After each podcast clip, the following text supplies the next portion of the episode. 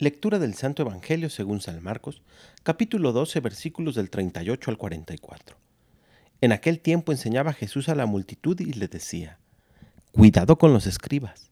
Les encanta pasearse con amplios ropajes y recibir reverencias en las calles. Buscan los asientos de honor en las sinagogas y los primeros puestos en los banquetes. Se echan sobre los bienes de las viudas haciendo ostentación de largos rezos. Estos recibirán un castigo muy riguroso. En una ocasión Jesús estaba sentado frente a las alcancías del templo, mirando cómo la gente echaba allí sus monedas. Muchos ricos daban en abundancia. En esto se acercó una viuda pobre y echó dos moneditas de muy poco valor. Llamando entonces a sus discípulos, Jesús les dijo, Yo les aseguro que esa pobre viuda ha echado en la alcancía más que todos, porque los demás han echado de lo que les sobra, pero ésta en su pobreza ha echado todo lo que tenía para vivir.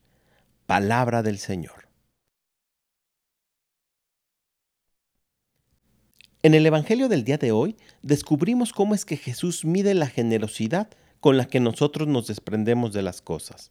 Los hombres de Dios tienen que ser sencillos, humildes y no buscar el primer lugar ni sobresalir por encima de todos, sino al contrario, ser el último y servidor de los demás. Tenemos además que ser desprendidos, como diría Santa Teresa de Calcuta, dar hasta que duela, como la viuda en el Evangelio de hoy, dio todo lo que tenía.